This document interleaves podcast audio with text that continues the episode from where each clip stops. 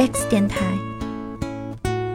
，X X X X 是 X 时间用力而缓慢穿透硬木板的工作，它同时需要激情和眼光。一个人得确信，即使这个世界在他看来愚陋不堪，根本不值得他为之献身，他仍能够无怨无悔。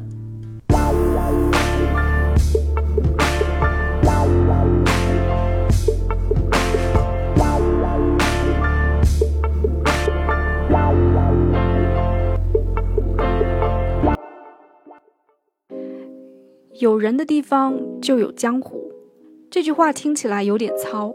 换个学术点的，亚里士多德说：“人是政治的动物，有人的地方就有政治。”不知道你有没有听过一些母亲曾对女儿说过这样一句话：“找个爱你比你爱他多的人。”请细想，这句话里包含多少女性的心酸？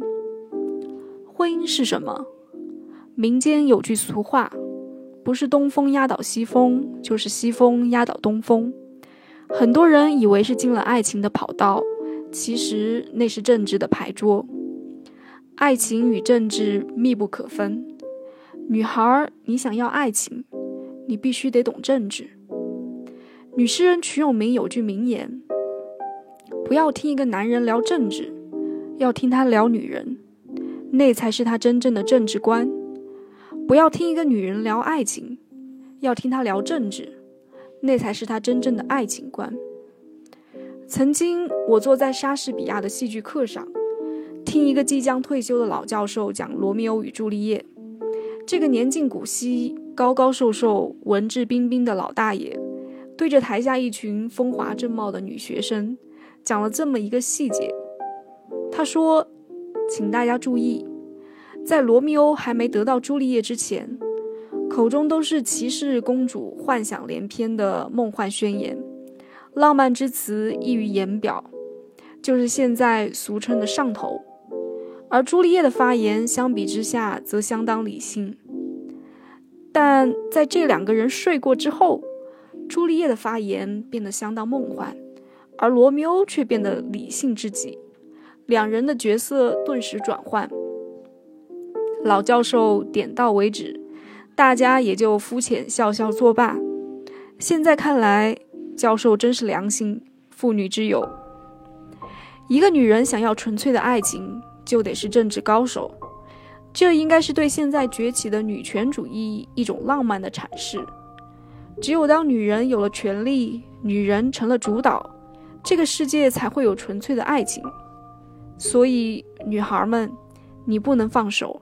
任由他带领你，他不懂爱情，即便他想，他也不懂。他只有一个英雄梦，以前是国王，现在是超人。公主与女郎永远是招之即来，给个香吻的闭幕 NPC。性别决定，主导权在你，你不能放弃权利，否则他就迷失；你也不能变蠢，否则他就变蠢。还会带着你给的错误经验去伤及其他涉世未深的女孩。性可以成为工具，性也可以成为爱。女性魅力决定你就是性本身。你要么沦为工具，要么成就爱。你必须选择，不能逃避。这就是我理解的女权主义。超能力观察室：如果你欠银行十万美元，那么银行拥有你；如果你欠银行一亿美元，则你拥有银行。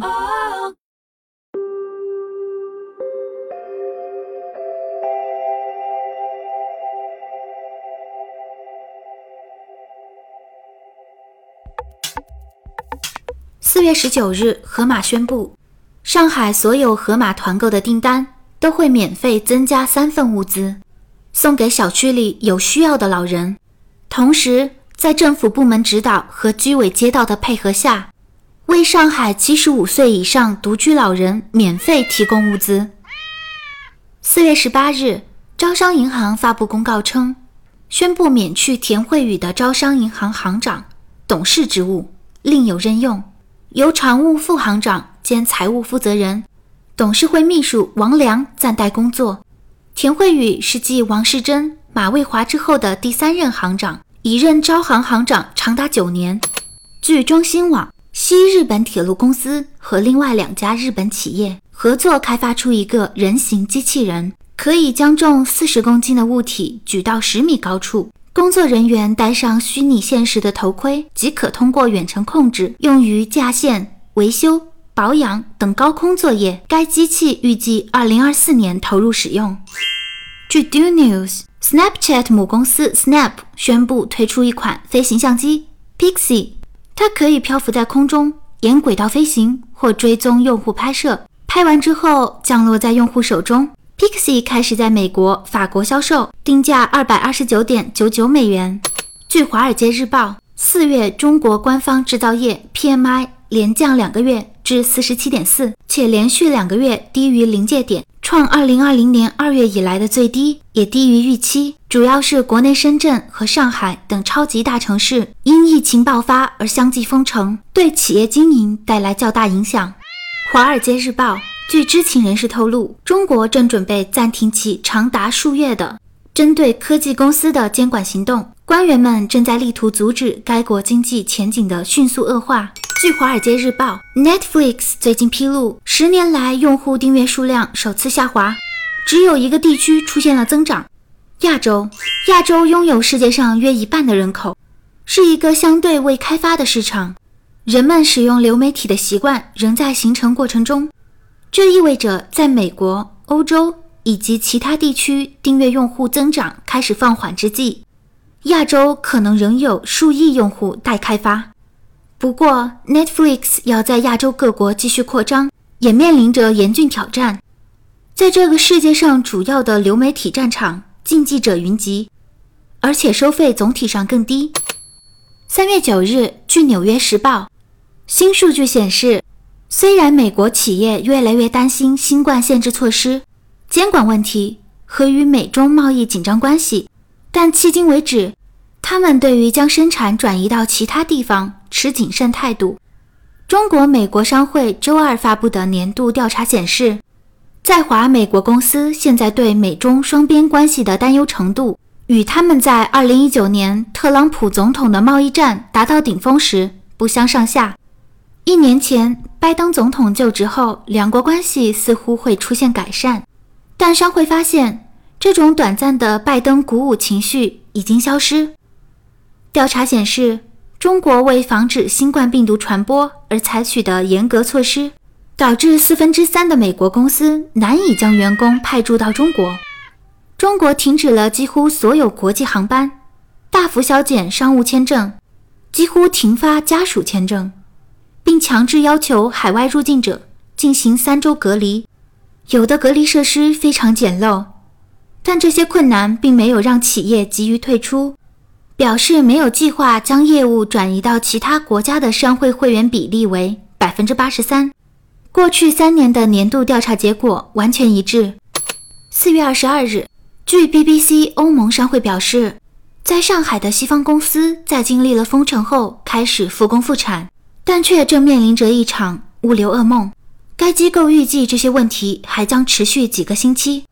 本周五，中国官员表示。他们将帮助超过六百家公司在这个中国最大城市和金融中心复工复产。此前，英国和美国的商业机构也表示，他们的成员企业受到中国防疫措施的冲击。中国欧盟商会副主席、上海分会会长许贝蒂表示，一些公司让其员工留在上海以重启运营。尽管如此，许多公司仍然面临着劳动力短缺。和物流困难的挑战，他本周四在一份声明中称：“我们估计，由于持续的封锁，企业只有不到百分之三十的劳动力有资格去工作，所以在政策和现实执行之间存在巨大差距。”许贝蒂称：“大家的共识是，这种物流方面的噩梦将持续到五月中旬。”同时，中国英国商会周三的一项调查显示。由于当地防疫措施限制，在中国的英国公司预计他们今年的利润将下降。在接受调查的二百多家公司中，超过三分之二的公司表示，他们预计今年的收入会减少。其中接近一半的人说，这些限制影响了他们吸引和保留外国人才的能力。随着限制有所放松，特斯拉的上海超级工厂近期已经开始复产。特斯拉 CEO 埃隆·马斯克周三表示，确实失去了很多重要的生产时间。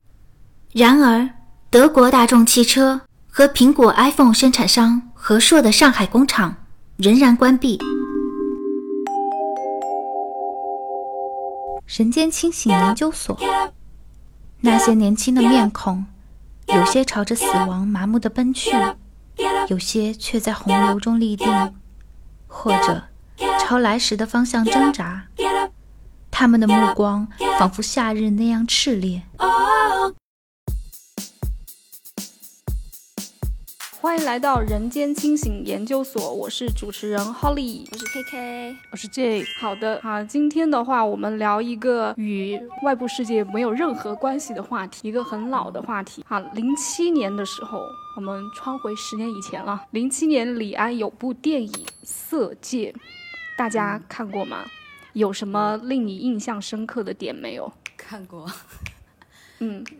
深刻的点就是当时是把这个电影当成色情片，完全纯破人来看的，因为那个时候还很小，就是嗯呃就上不了 Pornhub 这种东西，然后就这个电影就拿来当成嗯纯色情片看，哦当色情片看，嗯小丽你看是吗？床戏的部分拍的特别好，对，就是有一场就他们第二场床戏就拍的超级好。怎么个好法？你觉得 看了就忘不掉，你就会一直脑子里有那个画面，因为它除了嗯，其实跟就在我长大之后，就呃看了那种纯破之后，就知道有什么区别，因为它是演员演的嘛，而且有故事背景，就是呃汤唯和梁朝伟演的特别有感情。哦，就是对，不是纯 sex，它是有 love 在里面的，对，有感情那种。对，就是第二场床戏最后一幕，就是汤唯紧紧的抱着他，然后流泪，就特别震撼。哦，嗯，这个呢？哦，因为当时就是我们看的时候被删减了很多嘛，所以就对这个刚刚。K K 说的细节，嗯，就没有这方面，就是对汤唯她的演技，就印象比较深。就她，就你看的是社会主义健康版吗？是的，就包括现在有时候就是滑到那个，滑到有些片段，嗯，就觉得汤唯她的那个眼神和就非常的细腻，我觉得她，她她演出了那种内心戏很丰富，嗯嗯。我好像还是大学的时候看的，有一个哥，他其实性别女，他给我一部高清的，就是我纯看完的时候，嗯，我都不是床戏哈，当时确实对那个 一度认为自己性冷淡。我当时比较印象深刻的点就是，就是他最后就是在悬崖上被枪决的时候嘛，就是他所有的队友都抱怨他的时候，我其实特别能理解，就是角色里面那个王佳芝他为什么那样干。我说我是我是他，我也那么干。我觉得对不起他，最对不起他就是他那些所谓的队友。我是那个当时哈年幼无知的点。我现在来看，我还是理解他，就他为什么那样做。OK，那紧接着就第二个问题，对吧？就情节上哈，就是最后王佳芝，对吧？提醒易先生就动情提醒。我刚才说我理解，你们理解吗？他就说一个快走，对吧？对，很多人就调侃他说他是那个鸽子蛋被动心了，因为正好那个环节 就到底跟那个鸽子蛋有没有关系，可能只有作者可以回答这个问题。至于看的人去解读，你也可以理解为有关系，嗯，你也觉得也可以说没有关系，嗯，但还是还是情吧，还是情谊，让他让他让他赶紧跑。你能理解吗？你如果是。你看的时候，你理解他那样干吗？理解啊，背叛同志。可能他当时没有想那么多，他可能当时就是想到要救易先生。嗯嗯嗯啊，就是救你喜欢的男人。对嗯，对，OK。K K，你理解吗？我觉得这个完全不是鸽子蛋的问题啊，就是它是关于命的问题啊。嗯嗯，他知道，我只是说外部有人这样调侃。哦哦哦，懂，嗯懂懂，就是搞写段子是吗？那就对对对，嗯，对啊，我觉得，嗯、因为这个电影出来了之后，好像李安还被起诉了，就是王家之的后人，就是好像真的嗯有这么一个人嘛，历史人物。嗯嗯嗯，但我是觉得可以理解，但我可能怎么讲呢？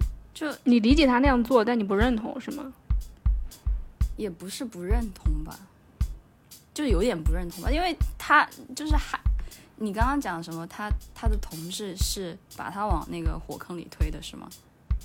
你为什么这么认为？你为什么觉得他同志在推他？不是，嗯是刚刚我就觉得，我就，嗯、我觉得为什么？我觉得他同志在坑他，从他那个有个女生，对吧？一开始是嫉妒他，就是怎么来说？我另一个情节就是，他为了要勾引那个易先生，先让同就是他的同学帮他破个处，嗯有这么一个情，节，对吧？对，然后其实后后面那个王力宏演的人又又说喜欢他，然后又要跟他怎么样？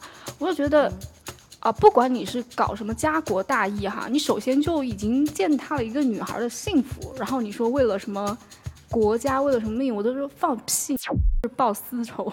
我当时就这样心想的。嗯，这个电影感觉就是，嗯，主要拍的就是他们之间的爱情吧。然后他把呃王家之的同志刻画的就挺有，呃，挺有私欲的。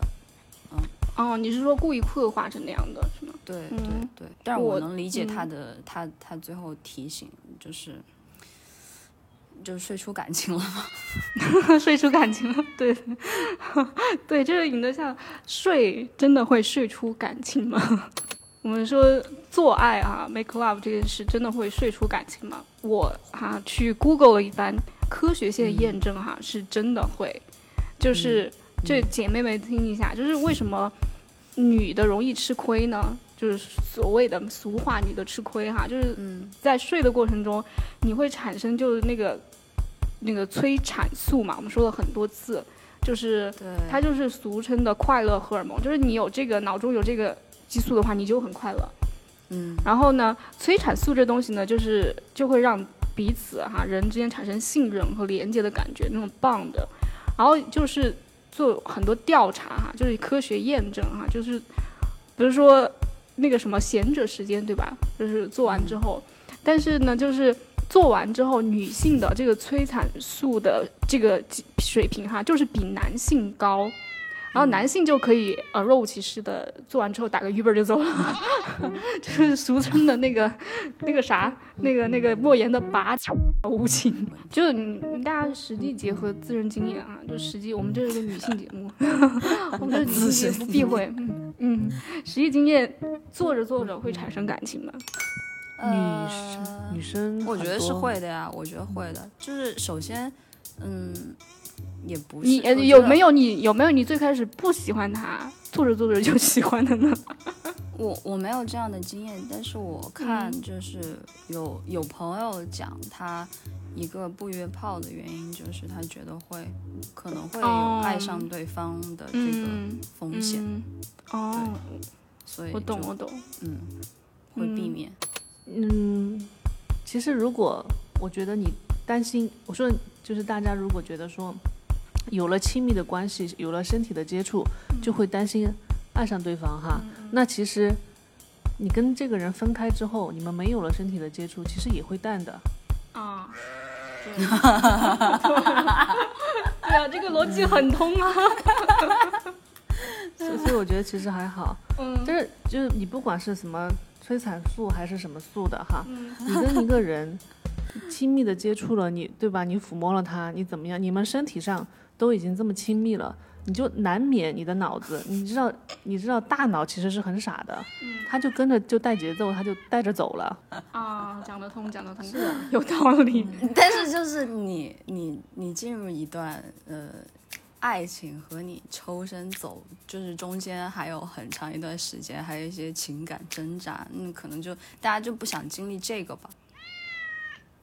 但是性跟爱是分开的哈，你说的是，你说的是谈恋爱对吧？我们就是纯说这个睡着睡着会产生感情吗？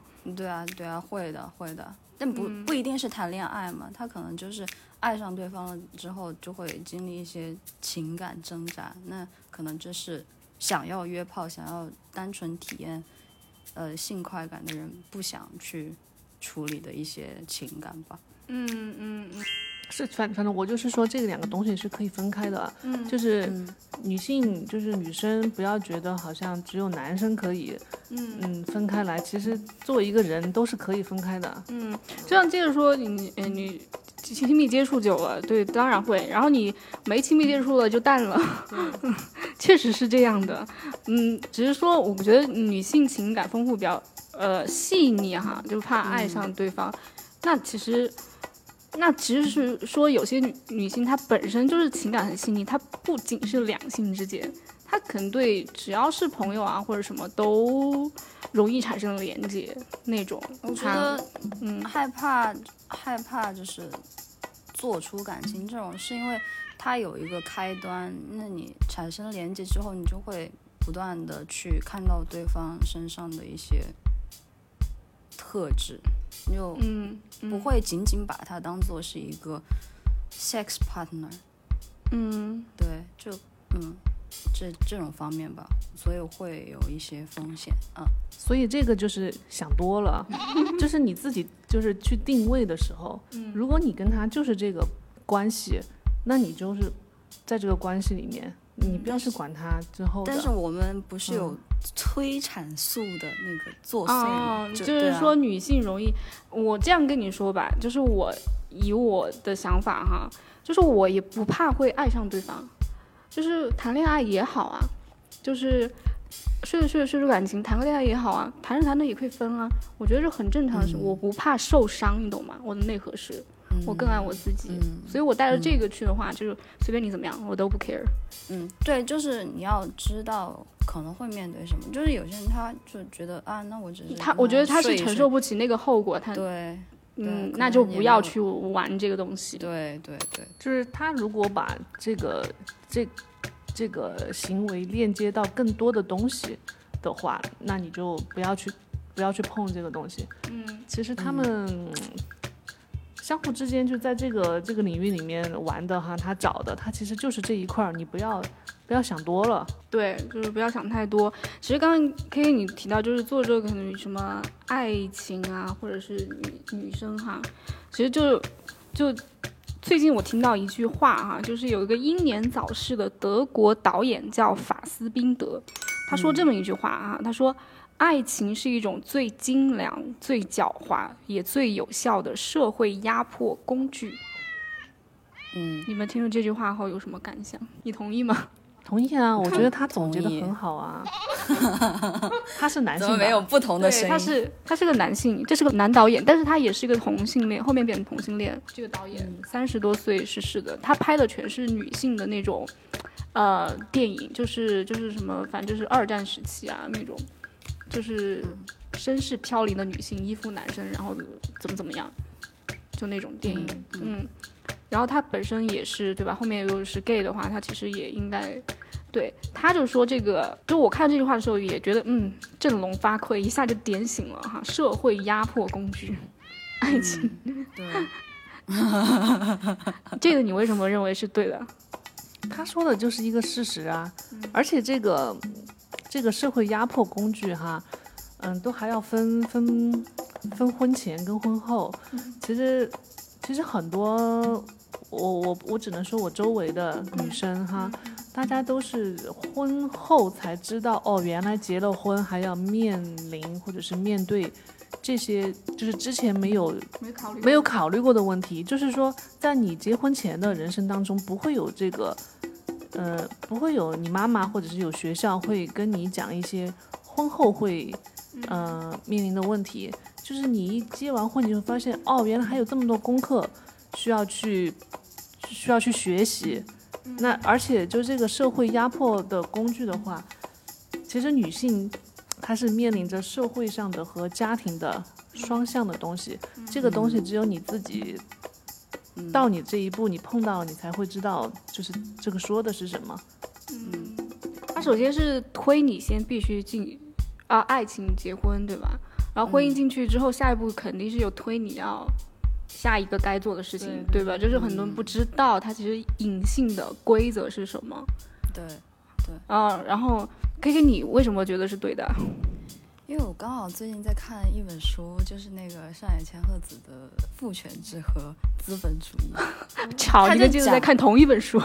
他讲了这个，他就讲正好讲了这个，然后他就讲说，呃，其实这个叫做就是家庭内的再生产，就是嗯再生产就是一种隐性的，你看不到，就比如说家庭主妇她做的那些东西，做那些事情，它其实也是一种劳作，但是她没有办法就是得到正规的。叫什么承认啊，或者是嗯，像男性在社会工作一样得到工资，嗯嗯就是我觉得是分成两个部分。为什么现在大家觉得女女女人在社会上和在家庭中都是被被刚刚借的借的刚刚讲的，嗯，被剥削的嘛？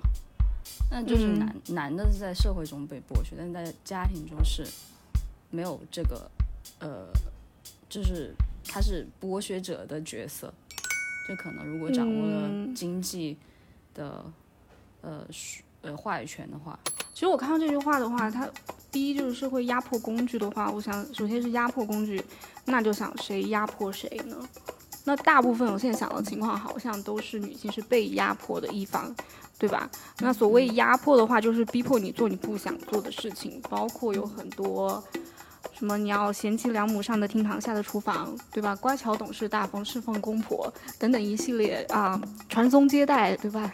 然后养家还有护呃护国没有 之类的一系列的哈，但这种呢，他都会以爱情的名义束缚你，对吧？对，因为你们俩的结合刚开始就是因因为爱情嘛，对吧？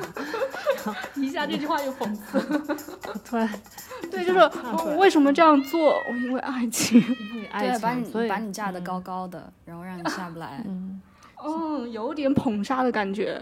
你做的这一切都是就是你自己的选择啊，你自己的选择。你自己选择了做这个嗯东西，哦其实其实就是说女女生哈，就是最可怕的是什么呢？最可怕的刚刚 Holly 说的这些，她嗯，在不管是兼顾家里，家里就很多情况哈，可能有儿童有老人，就是要带孩子，还有就是。呃，看护老人这些，包括家务什么所有的事情，最可怕的是你做了这个事情呢，你是不被这个，你你是没有市场评价和认。对，是没有这个市场给你评价和价值的认同的，就是大家就是默认了，就是你应该去做的，这是最可怕的一个地方。我觉得更可怕的是，有些女孩她这样做之后，她感觉不服，然后她想为什么，她自己也以为是因为爱情，你知道吗？就有些会产生，所以这为什么说是最精良、最狡猾？就是你被骗的人，你你都信到底，你知道吗？就是因为有这两个字，因为我爱他。对爱情，其实，其实我们都被这个男权社会给蒙蔽了，就是他这个游戏规则已经已经制定好了。女性的给你安排的角色是什么？男性在外面赚钱嘛，然后女性，你现在的女性不是都在外面赚钱，然后回到家里还有这么多事情，所以现在就是我们现在聊的这个可能有点引申到女权哈，就是说，就是说，就是在我理解的，并不是说我们要争取什么权利，就是作为女性和男性，我们结合在一起，我们应该是一个形成一种战友吧，一个战壕里的吧。嗯，我们不管是外面还是家里，都应该，我都不用分担这个词，因为分担这个词，它还是首先把这些东西。有个主体是放到女性身上，然后男性去分担，我都不能，我说我觉得都不能用这个词，就是大家去分工，嗯，我懂你的意思。嗯，去分工这个事情，其实女权它无非就是想要有一点公平的这些东西嘛，嗯，对吧？嗯嗯其实我看到这里哈，就想起了另一句话，我大家也跟大家分享过哈。著名女诗人不著名，非常冷门的女诗人瞿永明，我搜了半天，我最后说搜出这句话谁说的哈？她只是四川呃成都出生的女诗人，瞿永明。啊、就是她说了一句话哈，就不要听一个男人聊政治，要听他聊女人，那是他真正的政治观；也不要听一个女人聊爱情，要听他谈政治，那才是他真正的爱情观。OK，、然后所以我看这句话说爱情是一种最精良的压迫工具的时候，我觉得更多的哈是女性对于爱情这个东西没有想清楚是什么。然后她接受的是男性给她的一种爱情的观念啊，你要嗯做我的贤内助啊，或者怎么怎么样，不拉不拉。其实就像刚才这个说，是涉及到女权的，就是关于女女性，你有没有想清楚爱情是什么？我我觉得女性是想不清楚的，被包装的太好了。它就是我们整个整个社会和环境，她都已经分好工了。包括我们小时候，我们听到的是什么“男怕入错行，女怕嫁错郎”，就这些生活中的这些都在告诉你，你主要就是要找一个好的男人去结婚，去嫁人。现在早就很多潜移默化，让你没有其他的想法了，已经。我刚才其实我觉得曲友明给了答案。其实女性你不是要想清楚爱情是什么，你应该想清楚的是政治是什么，你的政治观是什么。我觉得那更没法想，我觉得这个话题聊得有点大。但我是有个人比较清楚的，了解我的人都知道，所以，嗯，之前跟其他朋友聊，就是，啊、情场我是新手，但如果你要是说谈这个的话，我还是比较懂行的，嗯，所以我现在我觉得我还是谈的比较 OK 啊，如鱼得水的感觉，就是因为我没有把它当爱情在谈，你知道吗？你把它当生意在谈，当政治朋友，不过其实就是权力的啊一种东西，我觉得这个可能要另开一个小场。等我真正权的衡是吧？是不是有权衡？权力啊，权力、话语权啊啊，有很多，就是不是东风压倒西风，就是西风压倒对东风。这句话在我的开场词里，谢谢 OK，我们现在先不做这，我们只是提一嘴啊，嗯。那大家觉得，就是你现在没有想清楚，但是吧，但是你可以做反向排除法。你现在想这些都为你现在有的，你不想要，对吧？那你觉得成熟的两性关系是怎么样？排除那什么公子王主的童，那什么王子公主童话啊之类的，成熟的你觉得两性关系是怎么样的？这个你刚才说队友是吗？你成熟的两性关系，首先你这两个人要成熟，你才有可能有成熟的两性关系。嗯，那我理解的成熟就是你们俩首先是独立的，嗯你们精神上独立，嗯你们经济上独立，互相都不依附于谁，嗯就是互相欣赏的这种，嗯，可才。对你才有可能才才是一个基础。嗯，我觉得我这点我认同，对，相互其实是独立的，精神上、财富上怎么样，就是各自可以，呃，自治、平等。嗯，对，就是你你你没有这个人，你你过得很好，你们俩在一起了，过得更好，我觉得就是一个不错的关系。嗯，K K，你觉得呢？我觉得，嗯，就是在就这个前提是没有问题的，就是、嗯但是在进入关系之后可能会有一些变化，那这可能就是你需要，嗯，去，呃，能够大家一起能够解决问题。那怎么讲呢？就是，就有可能有些人进到关系里面他就不独立了，就不成熟了。哦，是是是的，你看现在就是好多结了婚的女生，她根本就可能她自己就放弃社交了。啊，有有有，我真的看到好多，就是慢慢她朋友真的越来越少，就是少的她就算后面她想想跳出来也没办法，她只有这个人了。对是，而且就是好多谈朋友的女生，不是说什么重色轻友嘛，一谈朋友就找就找不见人的。嗯我觉得是和方方面面的，而且就是自己默认为以后自己的生活圈子就是丈夫的生活是什么样的一个 level 一个圈子，他就就默认为自己是一个太太的角色，他自动就放弃了，你知道吗？现在是这样的。那那那他这前提没有啊，他根本在开始就没有各自独立的精神了。他就是就是刚刚就是 K K 说的，对他进入一个关，他可能刚开始是有的，但是跟他嗯说的，对他一旦一进入这个关系，他就对，倒向一边了。哦，嗯嗯，奉献、牺牲、奉献，我觉得就是全心全意为你。哦是啊，对，有一点你看那种当妈特质，就是你你你你看我们父母那一代有多少的妈妈都是左手工作右手育儿，就是工作也带着孩子，太多了吧？而且他们都是甘愿这样。嗯现在可能女性会觉得哦，这样没有办法工作，对吧？但是以以前那个时代就是这样的呀，它是跟时代还有关系，嗯跟环境有关系。就是你们在就是关系当中，对吧？会为对方做什么改变或者妥协吗？自由、平等、博爱，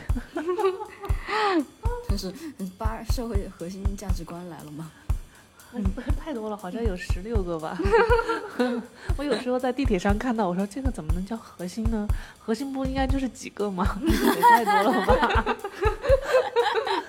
区块链没有中心。哎呀，我跟你讲，这个成不成熟，很多这个亲密关系哈，很多人是在一段一段的关系中疗伤呀，他伤都没疗好，他没有办法去独立的。有的很多男生或者女生。二三十岁还没有断奶的，嗯，他都要先去找妈，然后才说那个其他的。这个东西太复杂了，太复杂了，每个人可能都不一样。每个人是不一样。那我们就先聊一半吧。我们说女性，你觉得你在两性关系处理中，你觉得你应该占什么样的地位？呃，我觉得你首先肯定还是要尊重自己的感受。就是该说不的说不说不，不要强迫自己。我觉得很多女生就是为了迎合对方，会在关系当中，就是迎合的这种，她可能是从小就这样。嗯，这个有的有的，她不是有迎合性的人格吗？嗯嗯，她就是以别人对她的肯定来肯定自己。嗯，像像像我们就不是这种，管你怎么说我，我觉得我自己 OK 就 OK，这又不一样。就是我说的是，就是在两性关系中占地位，对吧？不是东风压倒西风，就是西风压倒东风。我刚才说的，那你觉得女女性应该是占压倒的那一方呢，还是被压倒的那一方呢？非要选一个的话，其实我觉得最和谐的是都不要谁去压谁。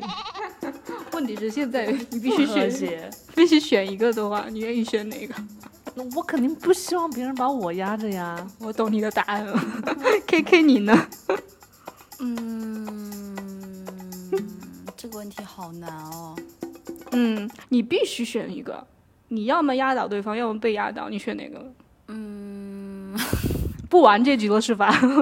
不干了。嗯，我觉得，嗯，那可能就是我就是那个信爱情的傻瓜吧。我觉得哦，你希望你啊，你你信有这种关系叫爱情。所以其实我我还有一个答案，就是说我。在表表面上看上去是被压倒的，嗯，就是我知道他有这个诉求，心理的诉求，嗯他需要去压，他需要来主导，嗯那你就把这个权利给到他，这样就和家庭和谐嘛。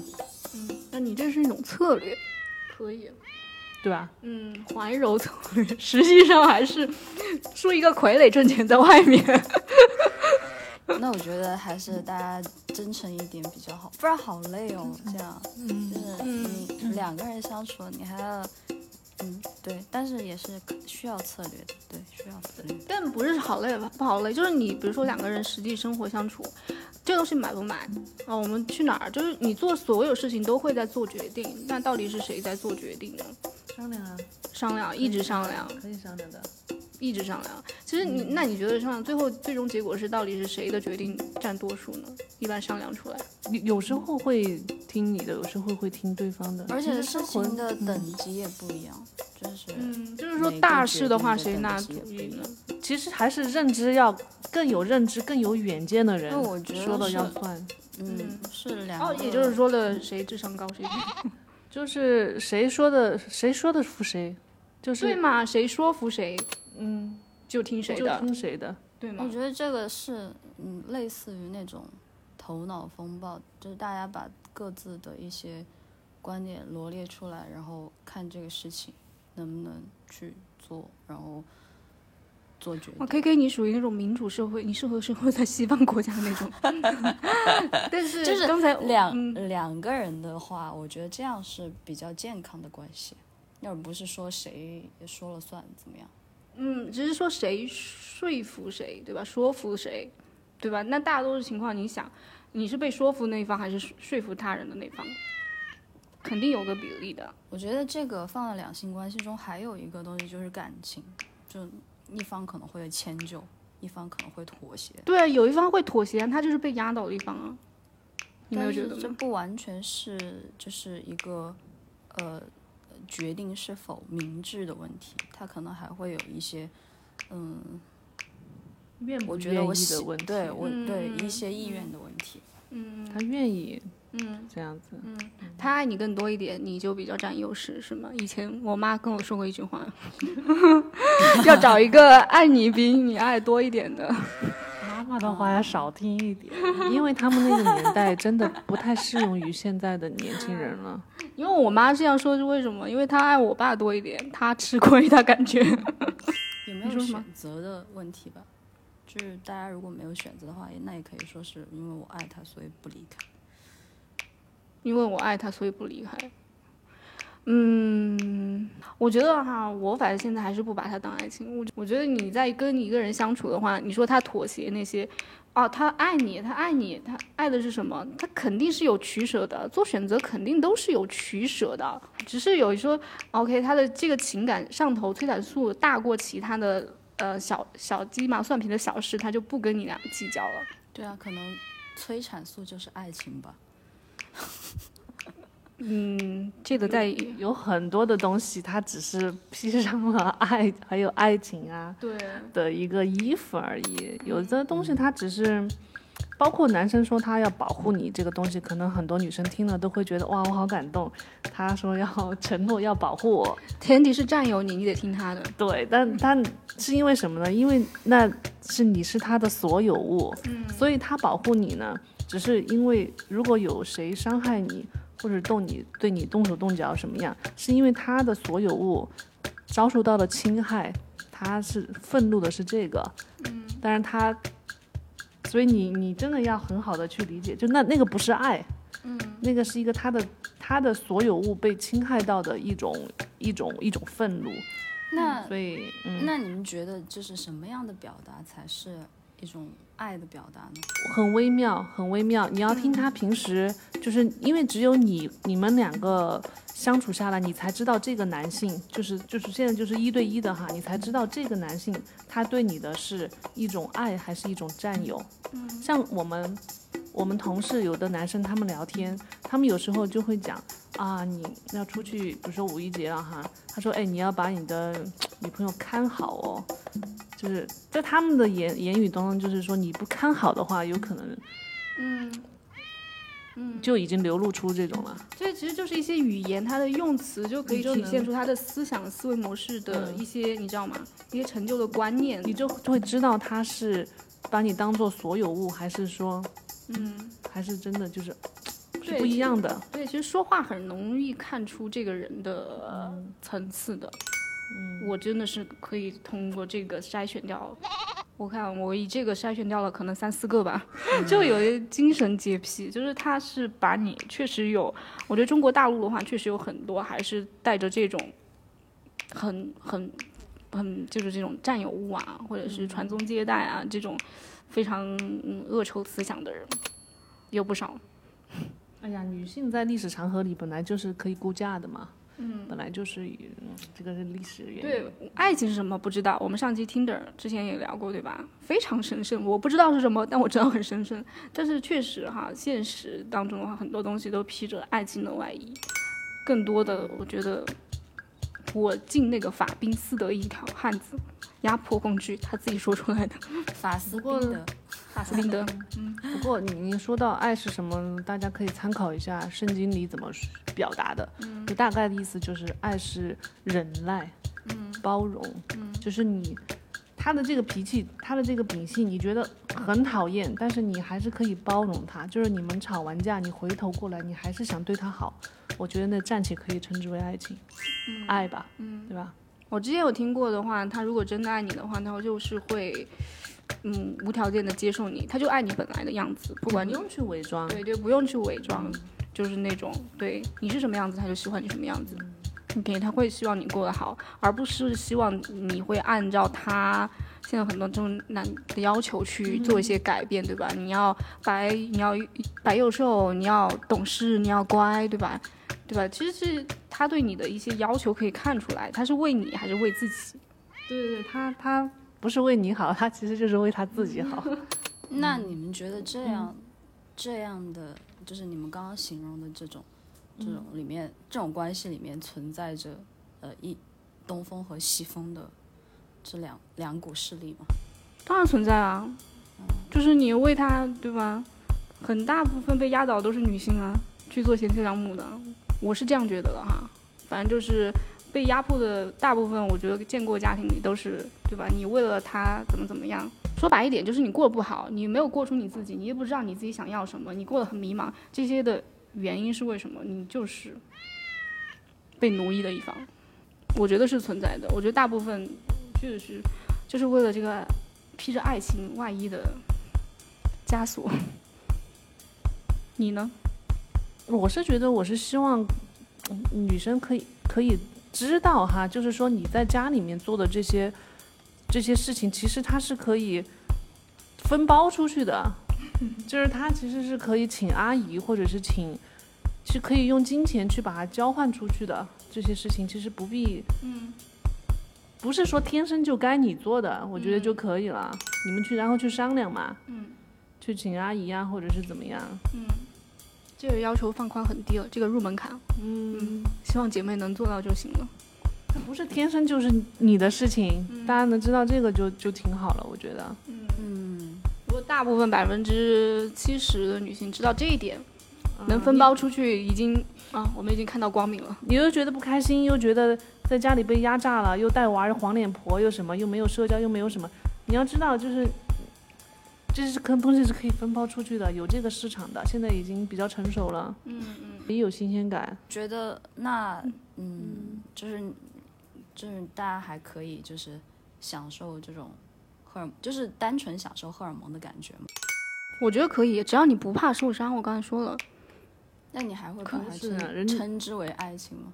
可以啊，是爱情啊，就是在那一刻我我是喜欢你的呀，你也是喜欢我的呀，而且没有问题。就是两个人要有觉知，所以刚刚说的，你们俩必须是可以能够聊天的那种，嗯就是你们想维持谈恋爱时候的那种感觉和感情，嗯，你们都要有智慧，对，不然同一层，不然就真的只有换人。嗯如果不换人的话，因为那个本来有就只能维持多久？四个月，四个月。嗯你们就是要有技巧，我就想跟这个人一直有初恋的感觉，我就是要跟他一些惊喜，嗯哎，我就是要让他感觉有新鲜感，我觉得这个才是聪明的男的。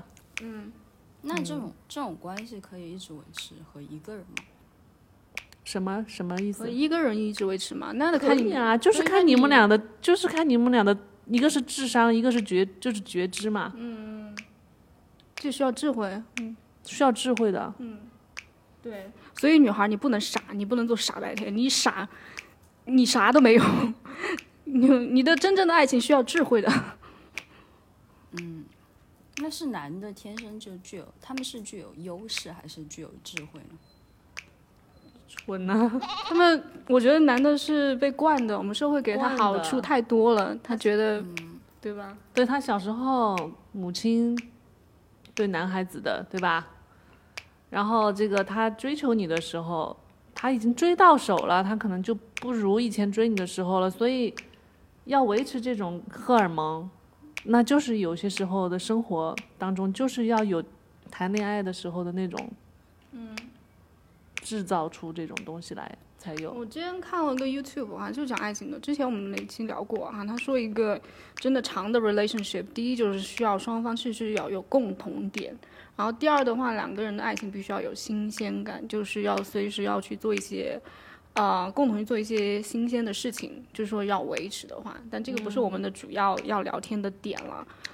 但是我还是因为我们这边也可能也有男生听到嘛哈，我就是一个作为一个结结束的最后几句话哈，就是说我们嗯，你你还不如就是说你你如果是不停的换换女朋友，或者是女生不停的换男生，其实这个其实代价是比较高的，时间成本也是比较那个的，而且你最多就半年吧，你就会腻掉的，我跟你说实话，我确实知道 海王很累的，对吧？你对他又不想聊了，你知道吗？就是真的没有心力去调教，真的，他就就是你还不如就是我们，特别是像已婚的哈，你你就要去换换一个妻子，换一个老公，你成本是很大的。嗯，你要去离婚，你要去怎么怎么样，你还不如就是说你们俩好好的，你去跟你是你是跟不同的人做不同的新鲜的事情，你还不如就是跟这个人好好的，你们去经历一些新鲜的事情，一样有新鲜感的。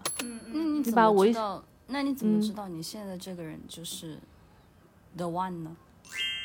什么？就是 the the one。怎么开始认定这个人，然后跟他开始一段？对，就是你假如说没有比较的话，那怎么去决定？就是从哪些标准？我是比较随性的这种，我跟我老公就是当年我们在一起比较玩，就玩得来，然后就在一起了。嗯，然后你在过程就是在生活中还是会被日常的琐碎的东西弄得啊好无聊啊好怎么样，但是你要去换一个人，还不如你们就去换不同的事情做，一样的可以有新鲜感。我其实提供另一个哈，就之前也有理科太太，她一个台湾 YouTuber，他本身他也说过一点，就是说选择很多的时候哈，就是有些男女确实他换很多，就是一直期待着下一个更好，他心里就是有这样的想法。但其实的话，如果那个人出现，你觉得他就是已经够好，已经到够好这差不多差不多对就可以了，不要想着下一个更好这种心态，下一个更好心态是海王心态哈，就是对你要海挑选，你就要不得吗海王心态你玩得起你就玩啊，OK，然后嗯，所以哈，就是说如果你说你挑长期伴侣的话，就是只要你觉得够好，那你就可以开始经营了。对，就像这个说，这是很耗时间精力的。就海王有收获，他也有损失，对吧？他就没有长期的这个，嗯，也很惨的，不要太羡慕。而且最关键的点是你，你这个事情就是把这个人选好之后，你就可以把精力花到其他地方去了，你就可以，你就是打怪，你就可以换，你就可以换个赛道了，换个赛道了，你不会一直在这个赛道里面选选选，你不觉得烦吗？选这么久，嗯。他可能说的是，有些女孩就把爱情大过天，对，就是没有啦，生活中就是就是谈谈恋爱了，没有了，生活中还有很多事情啊，嗯，所以这是成熟女性的想法。这的，就你这一关过完了，你的后面还有关等着你的，你干嘛在这个关里面卡那么久呢？嗯。亲爱的们，嗯。行，嗯。知就是一心姐姐，个实操手、实操手册。对，那我们今天的人间清醒就聊到这儿哈，好，没补充了哈，就先这也样，啊，先这样了哈，好，我们下期再见，拜拜拜拜拜。拜。小行星俱乐部，我就是不想被燃烧，不被定义，也不停在哪里，点亮头顶的星空。我有自己的光。欢迎来到小行星俱乐部，我是 KK。本期稿件由烫头提供。我是一个患有轻微焦虑症的人，最典型的症状就是我常常没有来由的，或者是因为一些极其微不足道的小事陷入深深的焦虑和恐慌。失眠是我的老朋友，心悸心慌也是常有的事。读到这儿的朋友别担心，我说这些可不是想打共情牌，或者是畅聊什么感同身受。相信我，焦虑症患者最不需要的就是这些。说这些呢，只是想在一开头就跟大家说明，本文可能算不上是什么科普指南，充其量只能算是一个神经症患者的自说自话。只在分享我在阅读卡伦霍尼这本《我们时代的神经症人格》时的一些对号入座或是有所感悟的时刻。在正式谈论这本书之前，我想先说说作者卡伦霍尼。在众多心理学流派中，精神分析学派从来都算不上是我最喜欢的那个，但卡伦霍尼却是让我印象最深刻的心理学家之一。我得承认，这跟我读到的第一个他的理论有关——子宫嫉妒。彼时我刚读过弗洛伊德的阴茎嫉妒，即弗洛伊德认为每一个年幼女孩都有一个想成为男孩的愿望。正对他的那套贬低女性的说辞深感不屑，卡伦霍尼便帮我出了这口恶气。后来我才知道，他的子宫嫉妒说正是为了反驳弗洛伊德过分抬高男性的立场而提出的。站在我的角度，自然是没资格去评论他俩谁对谁错。但卡伦霍尼虽出身精神分析学派，却显然对自己的出身秉持的批判态度，让我对精神分析学派重新产生了一些信任感。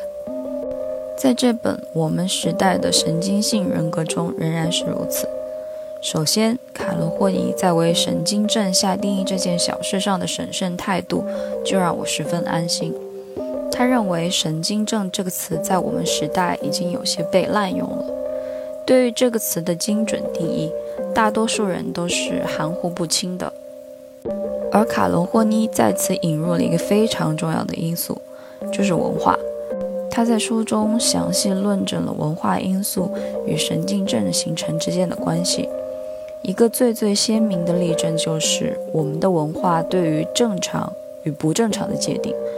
如果一个人的生活方式不符合我们这个时代承认的行为方式，那么人们倾向于将其判定为不正常。但卡伦霍尼认为这一判定标准就是不够充分的。行为方式偏离大众的人。并不一定就患上了神经症。而关于何为正常这一观念，他给出的论断如下：事实上，我们对正常的理解完全取决于特定社会认同的行为及情感标准。社会将这些特定的标准强加于其成员身上，但由于文化、阶级、阶段以及性别的差异，这些标准也不尽相同。在我看来，这段话与今日的中国社会环境仍然有极强的参考意义。对于时至今日仍有不少人面临的少数者困境，这便是一个很好的宽慰人心的答案。同时，他还认为，不仅能从颓废、抑郁、生理失调等表征来给神经症下判断，在此基础上，他提出了所有神经症的基础共性。及焦虑和与焦虑相抗衡的目的而构建的防御机制，这是什么意思呢？简单来说，就是卡隆霍尼认为所有的神经症人格都是以焦虑为内在动力的。卡隆霍尼认为性格神经症大都源于幼年时代，发展缓慢且具有潜伏性，与情境性神经症不同，它不受制于外在环境。而是根源于早已存在于人格中的一些障碍，但与此同时，卡伦霍尼并不主张像弗洛伊德一样，对一些特殊感情，如性欲冲动或者幼儿时代的经历过分强调。他觉得同处一种文化中的绝大多数个体所面临的问题都是有共性的，与神经症患者相比，只是程度不同而已。比方说孤独。不自信、害怕失败等，都是存在于我们大多数人身上的问题。所以在卡隆霍尼看来，神经症患者身上的这些病症，从根本上来说，全都源自于我们的时代和文化中存在的各种困扰。这一点乍听起来，我会觉得稍有些过分放大文化的作用，但细想下来，与我们生存的当下又显得让人无法反驳。有以疫情之下的环境为甚，衰败的经济和焦躁不安的群体，无一不是例证。在神经症的成因这一章中，卡隆霍尼还简单的剖析了一下神经症患者的一些典型态度，这里可以作为参考分享一下：一、给予爱的态度及获取爱的态度。在卡隆霍尼的论述中，我们可以看出这类神经症患者在爱恋这件事情上存在着两种矛盾的态度：一是对他人爱恋的极度渴求，二是爱的给予能力十分有限；二对自我进行评价时的态度，这一特征的标志是自卑与安全感的缺乏。我们曾讨论过的部分既自卑又自恋的人格，便是这一类。为了掩盖自己的自卑，他们用一种夸张的自我补偿来替代。用卡隆霍尼的话说，就是对出风头有一种执着的偏好。三，对自我进行认可的态度，表现出这类态度的神经症患者，通常会对自身的各种需求和愿望进行抑制，比方说质疑他人的命令。这类人即便对他人的意愿不甘于顺从，也无力反对，总是表现出一种随波逐流的状态。四、攻击性。这种类型的心理紊乱一般通过两种不同的方式来表现：一是喜欢对他人进行攻击，另一种则是非常容易产生一种全世界都对不起我的心态。五、对性行为的抑制及强迫性需要。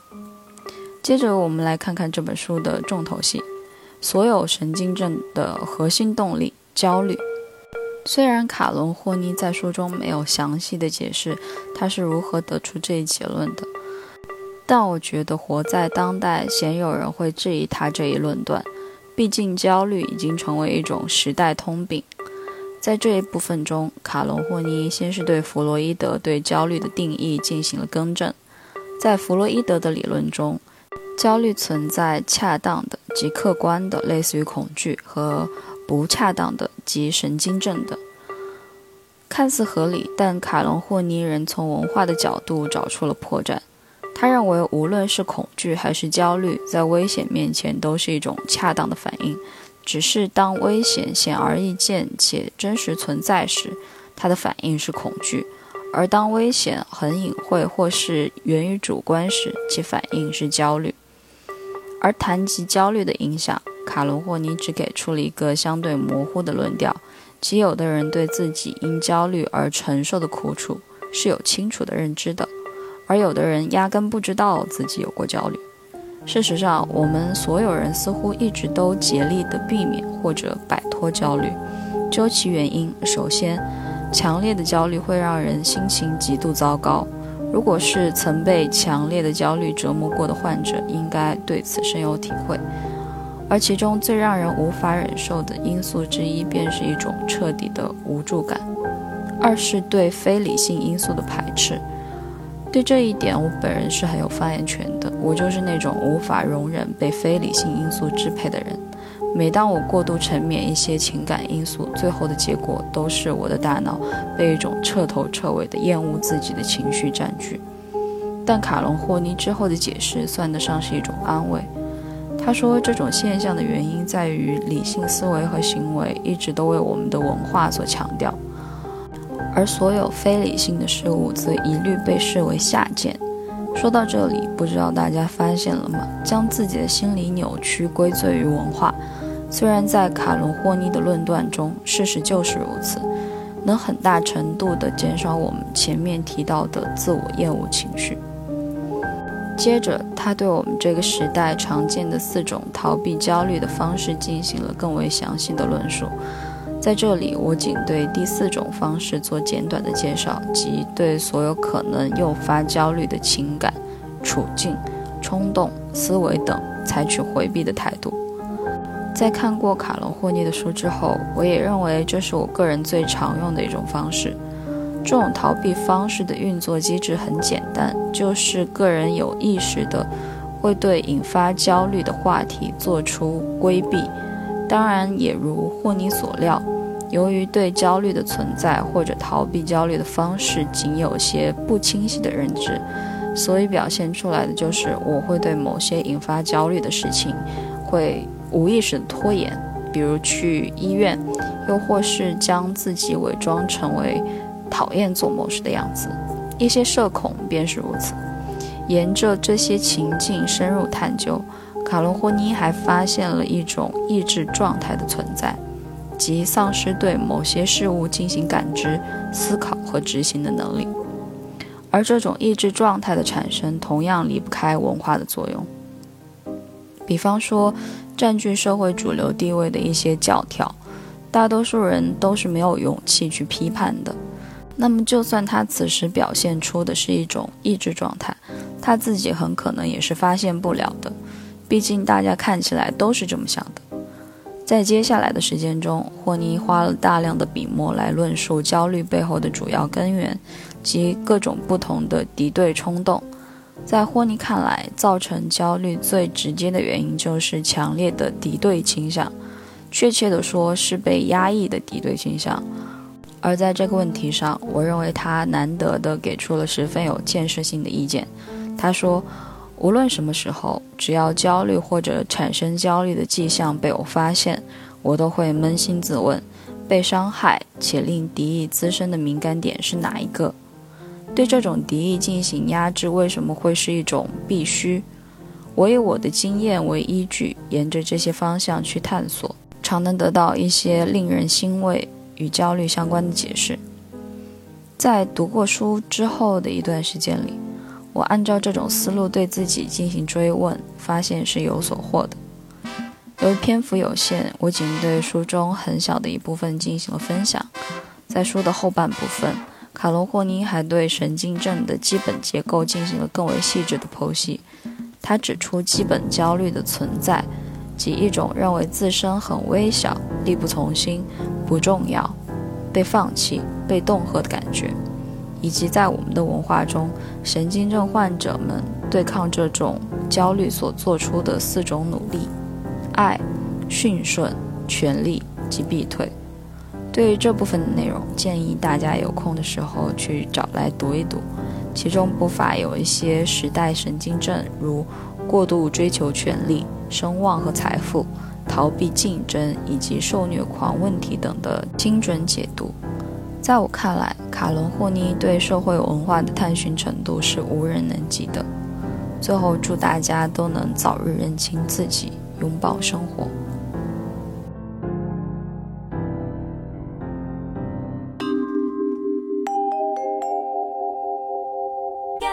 反空心人协会，You can be weirdo。You can be junkie, you can also be proud of it.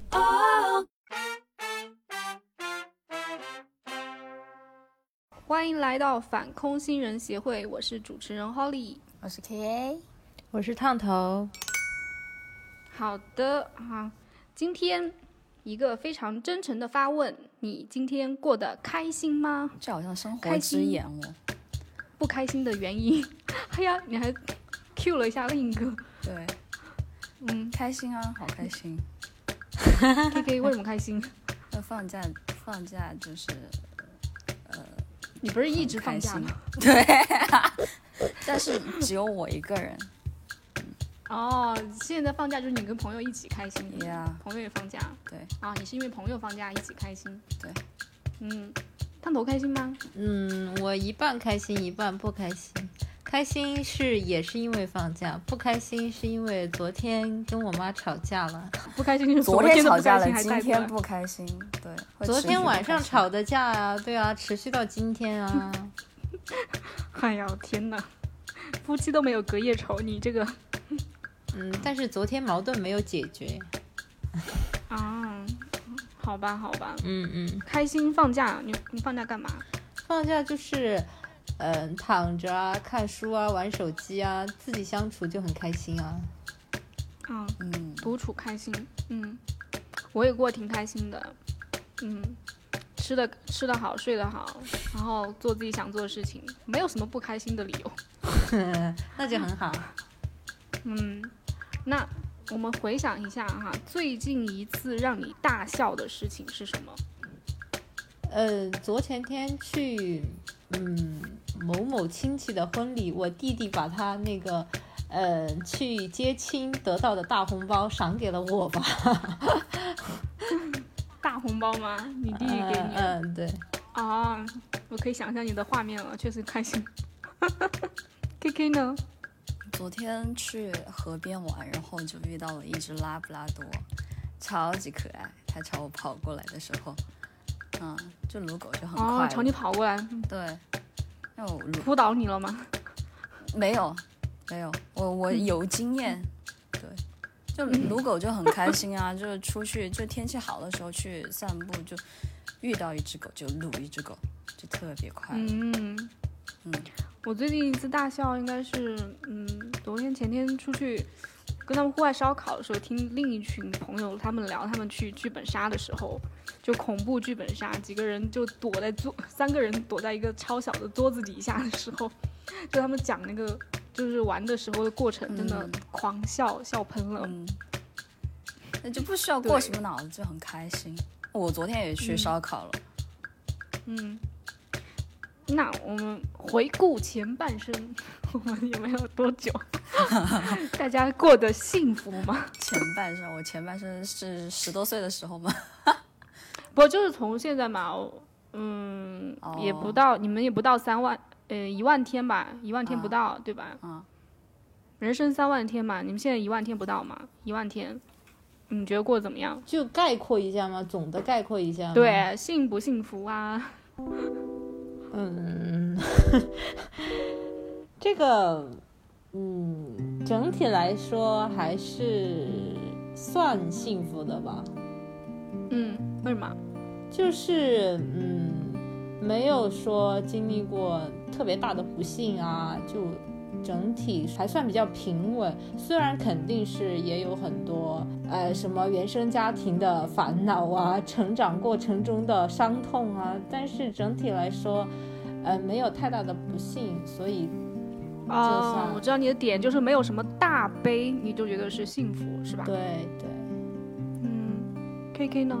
我觉得是幸福的，就是跟嗯自己比的话，那就是自己就是一直在呃成长啊，一直在嗯有健康的长大啊、身体、嗯精神嗯都很健康。然后跟其他人比的话，就更觉得很幸福了。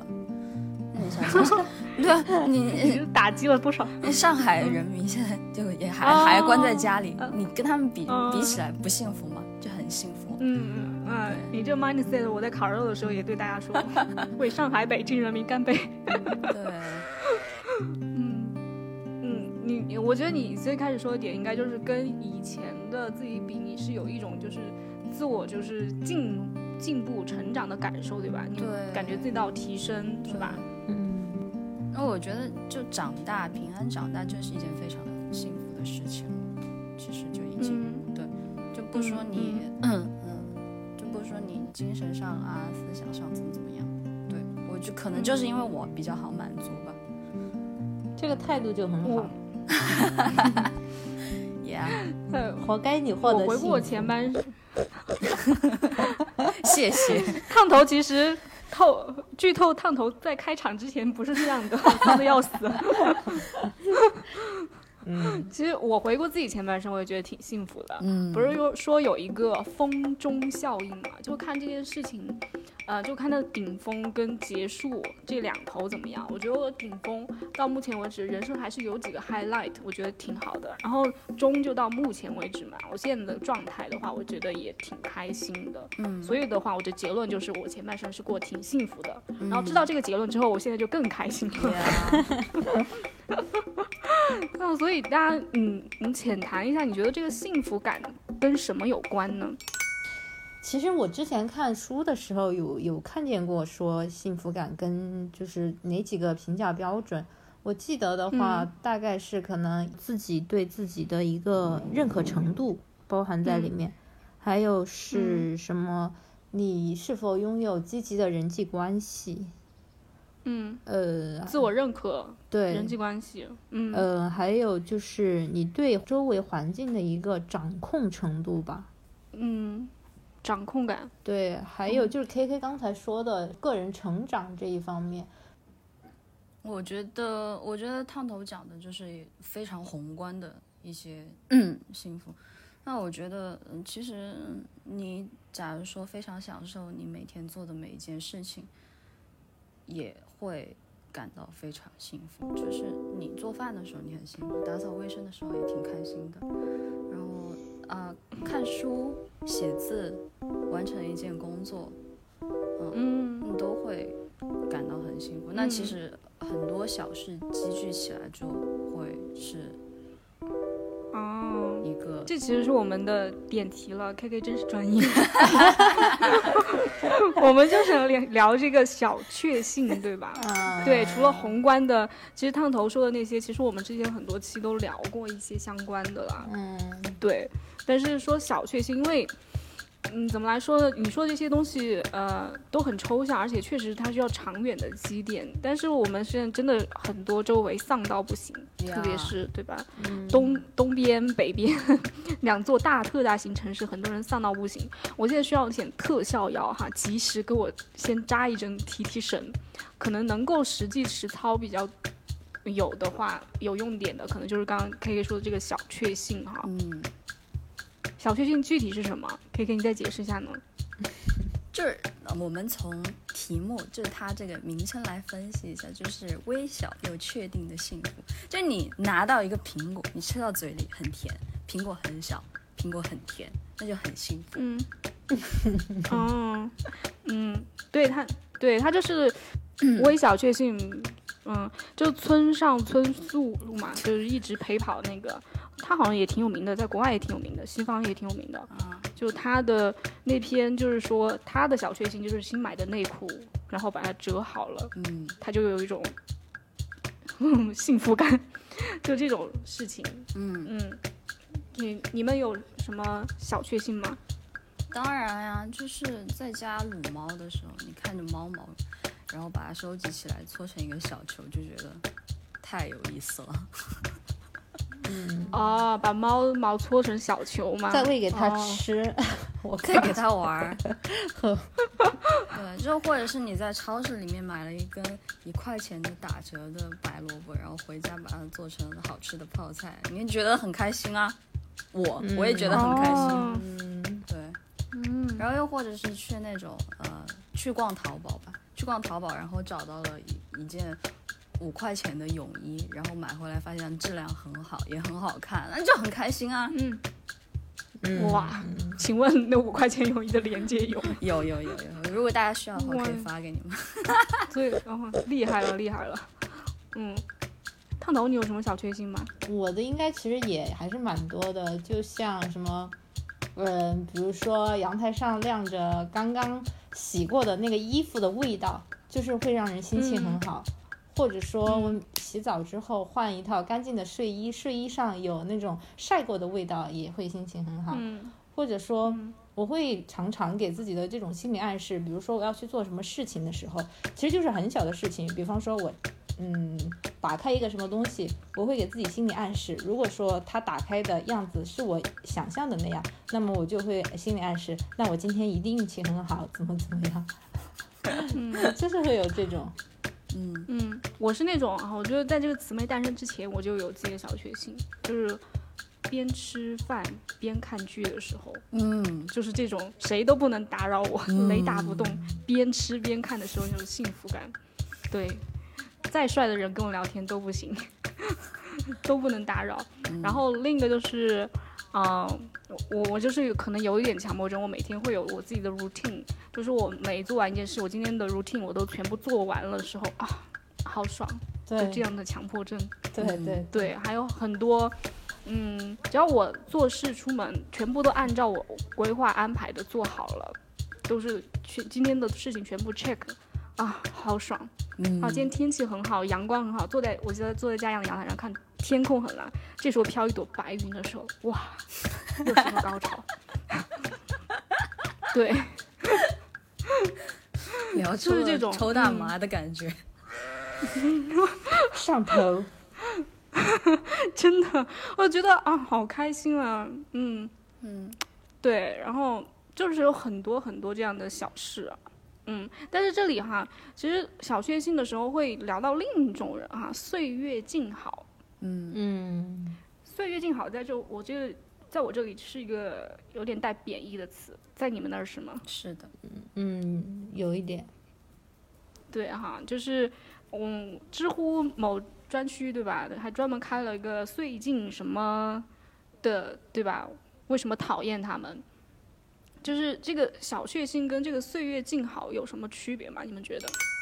我觉得有 fake 和真实的这种区别在里面，因为有的啊，你觉得岁月静好是 fake 出来的？对，大家有的时候还是能比较直观的感受到一个人，嗯，他剖的一些东西，或者说是，嗯，他嗯说的一些话，就是能从他的这种里面感受到他有多少真情在里面。最近那种的话，常常是带着有一些炫耀的成分嘛，在里面会让人觉得不舒服。对，嗯，K K 还有补充吗？我觉得 最近是有小确幸是关乎于自己的，然后最近呢，他有一种教人做事的感觉。嗯，对他就是、教人做事，对，他怎么教？就是他不是发个图吗？不只是发个图吧，就是就是他可能知道一些不好的事情正在发生，嗯但是没有发生在嗯自己身上。哦，我懂你的意思。对，其实我之前思考小确幸跟岁月静好有什么区别，其实也是这一点。嗯我觉得岁月静好，它就是小确幸是关乎你自身的，我真的只是 care 我自己过得好，然后对吧？我分享出来也是想想要你心情好，而岁月静就是它是对别人的苦难有一种漠视在里面。嗯对，就是比如说，好比现在上海，对吧？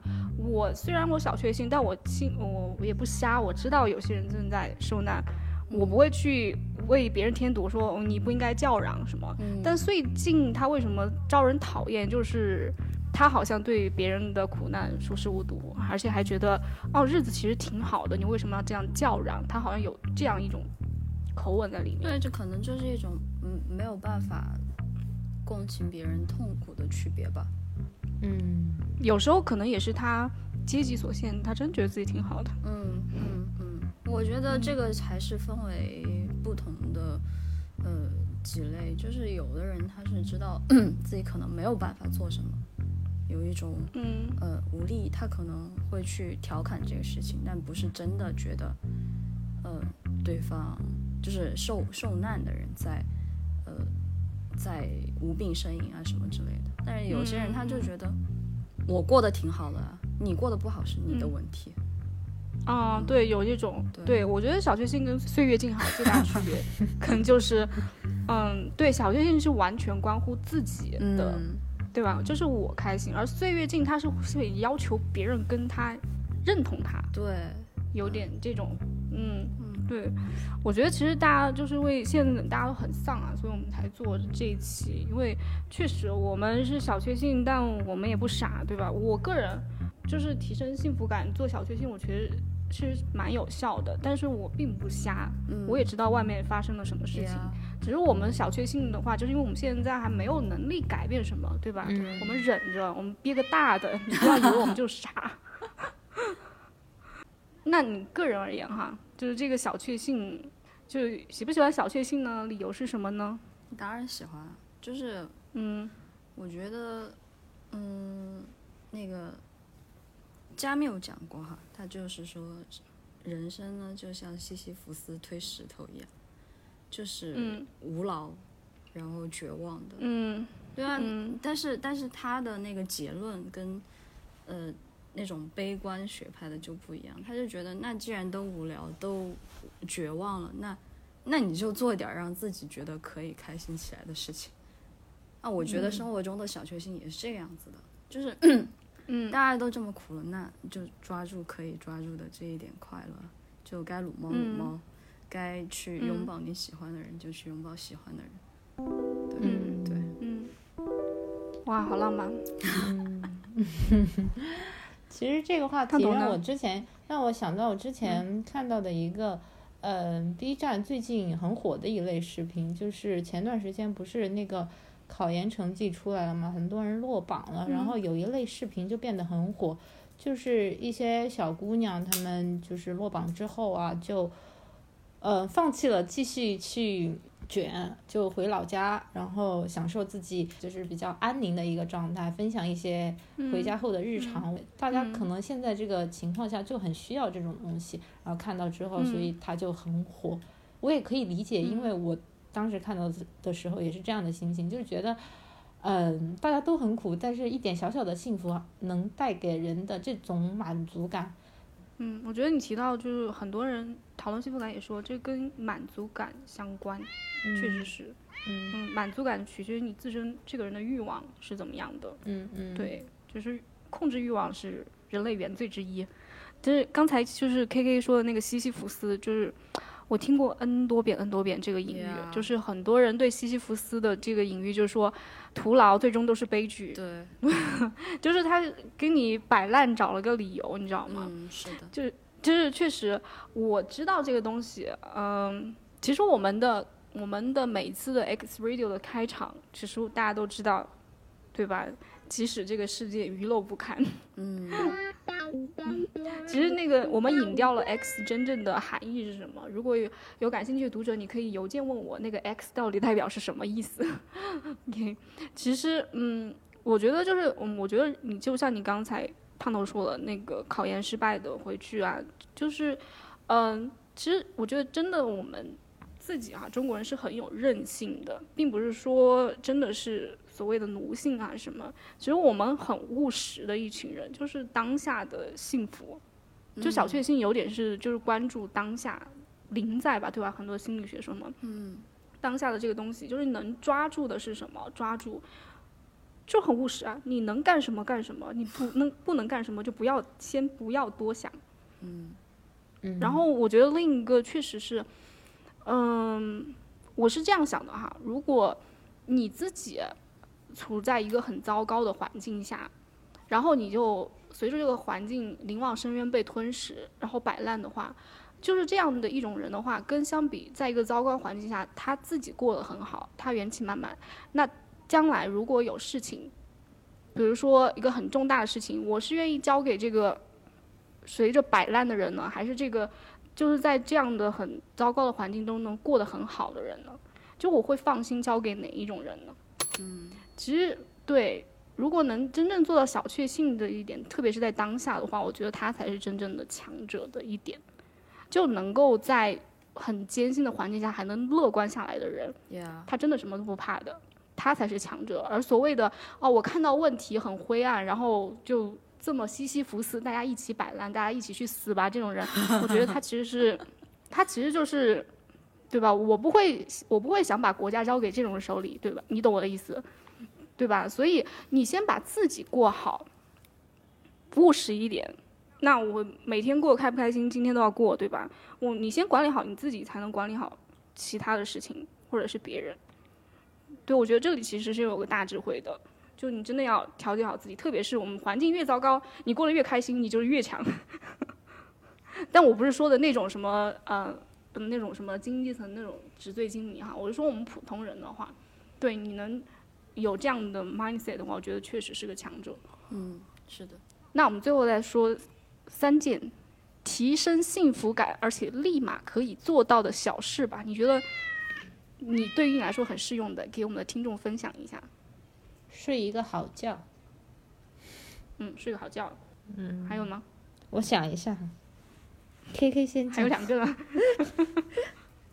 出门晒太阳，然后晒太阳。嗯，摸猫猫，摸狗狗，摸猫摸狗，我拥抱你喜欢的人，拥抱你喜欢的人，还有薅羊那没薅羊毛，薅羊毛。呃哇，对就是占到便宜。对，回头 呃，薅羊毛占便宜。嗯，跟朋友聊天儿，然后晚上做一顿好吃一点的饭菜吧。嗯嗯嗯嗯。然后我我个人而言，我喜欢巧克力蛋糕。嗯，在成都的朋友，你可以去吃一下 Peter 家的巧克力蛋糕。好的，然后，嗯，呃，第二个就是，嗯，做运动，嗯我觉得是可以，就是舒缓心情的。是的，然后第三个，打扫你的房间，环境整洁也会让你心情很放松。嗯，我就说这三个。好，非常有建设性的意见。都很有建设性。我们这期你们还有没有什么补充？但是但是就是烫头现在的声音听起来就快乐很多啊。嗯，有的。对啊，就 cheer up，因为跟朋友聊天，对吧？对啊，其实你说的那个幸福感，我确实，呃，YouTube 上有个过千万的，呃，一个关于幸福感调查，我之前很久之前就说过了，就是他追踪那个什么哈佛七十个毕业生，说最后过下来谁最幸福，不是最有钱的，也不是最成功的，最后筛选出来最幸福那个人就是朋友最多的、friendship。嗯。relationship，、嗯。对，就是那个事情，所以我们都是很幸福的人，对吧 Yeah 我们有彼此，还有彼此的朋友，对，嗯，也有听众，对吧？听众愿意跟我们做朋友也 OK 的，嗯嗯嗯嗯嗯嗯，欢迎欢迎。行吧？嗯，那我们这期反空心灵协会就到这里，希望我们的聊天对有相同烦恼的朋友有帮助，希望大家都能感受到小确幸。